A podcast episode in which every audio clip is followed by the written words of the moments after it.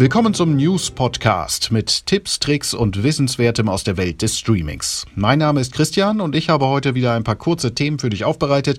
Ich hoffe, du bist danach ein wenig besser informiert. News. Na, heute schon gestreamt? Damit wärst du nicht alleine, denn jeder zweite in Deutschland nutzt Video-on-Demand-Angebote. Bislang haben ja Netflix und Amazon das Thema mehr oder weniger unter sich ausgemacht. Wie du längst weißt, drängen inzwischen aber gleich eine ganze Handvoll ernstzunehmender Konkurrenten auf den Markt. Zeit für ein kurzes Update. Denn laut einer aktuellen Studie der Unternehmensberatung McKinsey planen immerhin 8% aller befragten Haushalte einen neuen Streamingdienst wie Apple TV Plus oder Disney Plus zu abonnieren. Mit Join Plus ist dieser Tage sogar ein drittes Plus-Angebot auf den Markt getreten. Die Pro7 Mediathek wird weiterhin ein kostenloses Basisangebot anbieten und ausgewählte Inhalte hinter die Bezahlschranke packen. Join Plus Kunden können außerdem Live-TV in HD schauen. Dass es die vielen neuen Anbieter ernst meinen, das hat allein Disney von Beginn an in den USA gezeigt. Zum Startangebot zählen etwa 500 Filme und 80 Serien. Darunter die neue Star Wars-Reihe The Mandalorian, diverse Marvel-Filme wie Iron Man, Thor und Avengers, die Filme aus der Indiana Jones-Reihe und natürlich auch viele Disney- und Pixar-Animationsfilme. Der geplante Startpreis von 6,99 Euro lässt erahnen, dass der Wettbewerb nicht nur über Inhalte geführt wird, sondern auch über den Preis. Disney Plus startet hierzulande übrigens erst am 31. März. Wir sind gespannt. Apple setzt beim eigenen Streamingdienst ausschließlich auf exklusive Originals. Bedeutet, das überschaubare Angebot besteht derzeit aus vier Serien für ein älteres Publikum, drei für Kinder, einer Show und einer Tierdokumentation. 2020 wird dann Steven Spielbergs Amazing Stories abrufbar sein, eine Serie, die Apple als Zugpferd seines neuen Dienstes versteht. Regulär kostet Apple TV Plus monatlich 5 Euro, lässt sich aber von bis zu sechs Personen als Familienangebot nutzen. Wer nach dem 10. September ein neues iPhone, iPad oder einen Mac erworben hat, erhält ein einjähriges Abo übrigens kostenlos dazu. Hinter den Kulissen wird zudem gemunkelt, dass Apple seine ganzen Services wie Musik, Magazine, Spiele und eben auch Filme und Serien langfristig in einem Mega-Abo zusammenfassen will. Neben Disney und Apple haben sich international zusätzlich NBC Universal und Warner in Stellung gebracht. Für das neue Angebot HBO Max hat der Warner-Konzern schon die US-Rechte an Friends entzogen. In Deutschland ist die Serie gerade erst von Netflix zu Prime Video von Amazon gewechselt. Das Geschacher um die besten Inhalte wird inzwischen längst genauso erbittert geführt wie um die besten Spieler im Fußball. Und darunter leidet heute schon Netflix Wachstumsstrategie. Erstmals seit dem Start musste der Dienst im Sommer einen beträchtlichen Nutzerrückgang in den USA melden. Dort scheint der Markt gesättigt zu sein. Die wichtigste Frage ist zukünftig also mehr denn je, wer kann die kreativsten Talente an sich binden? Immerhin einen Bieterwettkampf hat Netflix zuletzt für sich entschieden, und zwar um die Macher von Game of Thrones. Sie haben das bisher für Warner und HBO tätige Duo David Benioff und D.B. Weiss für ein neues Projekt verpflichtet. Die anstehenden hohen Kosten für neue hochwertige Formate kann Netflix nur wieder einspielen, wenn sie die Kosten auf deutlich mehr Abonnenten verteilen können.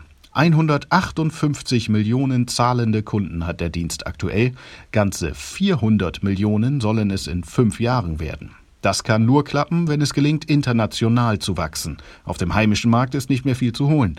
Netflix sucht daher gezielt nach Stoffen, die sie Local for Global nennen also nicht englischsprachige Produktionen, die weltweit auf Interesse stoßen sollen.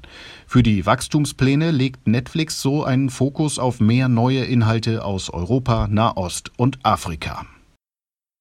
Speaking of Netflix. Nachdem in New York im Sommer ein Traditionskino schließen musste, hat Netflix es wieder eröffnet. Das Paris Theater am Central Park in Manhattan gelegen, musste wegen sinkender Besucherzahlen und steigender Miete nach rund 70 Jahren aufgeben. Und es war das letzte verbliebene Kino in New York mit nur einem einzigen Vorführraum. Netflix hatte das Kino bereits zu Werbezwecken für seinen Film Marriage Story genutzt. Nach der Übernahme soll dieser dort nun länger zu sehen sein.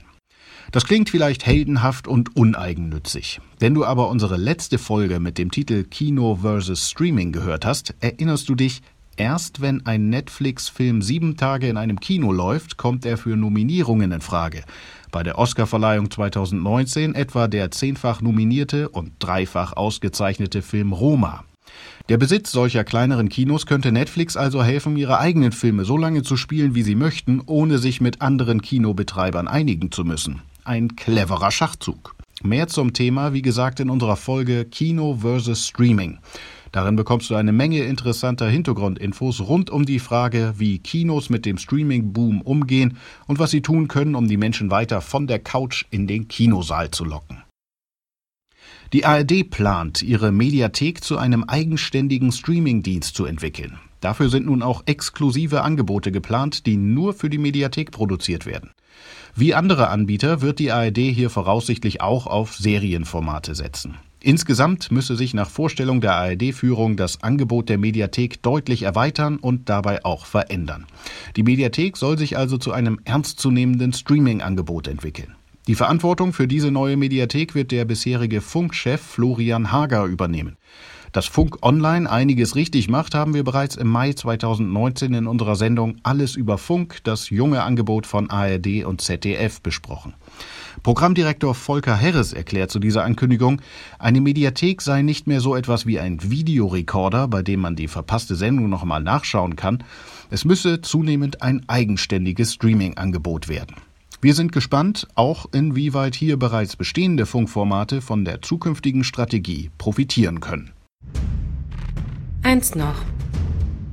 Das war unsere News-Sendung. Folge uns auf Twitter unter @shelft und auf Instagram unter @heyshelft, wenn du auch zwischendurch keine Updates verpassen möchtest. In zwei Wochen melden wir uns wieder.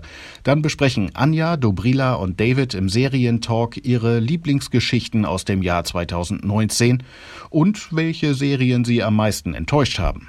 Wir freuen uns bis dahin auch sehr über Input von dir. Schreib uns eine Mail an podcast@shelft.com und erzähl uns, welche Serien dich in diesem Jahr begeistert oder enttäuscht haben. Oder du nutzt unsere Kanäle auf Twitter und Instagram dafür. Ja, mein Name ist Christian und ich hoffe, du kommst gut durch die Woche. Denk immer dran, du musst nicht alles schauen.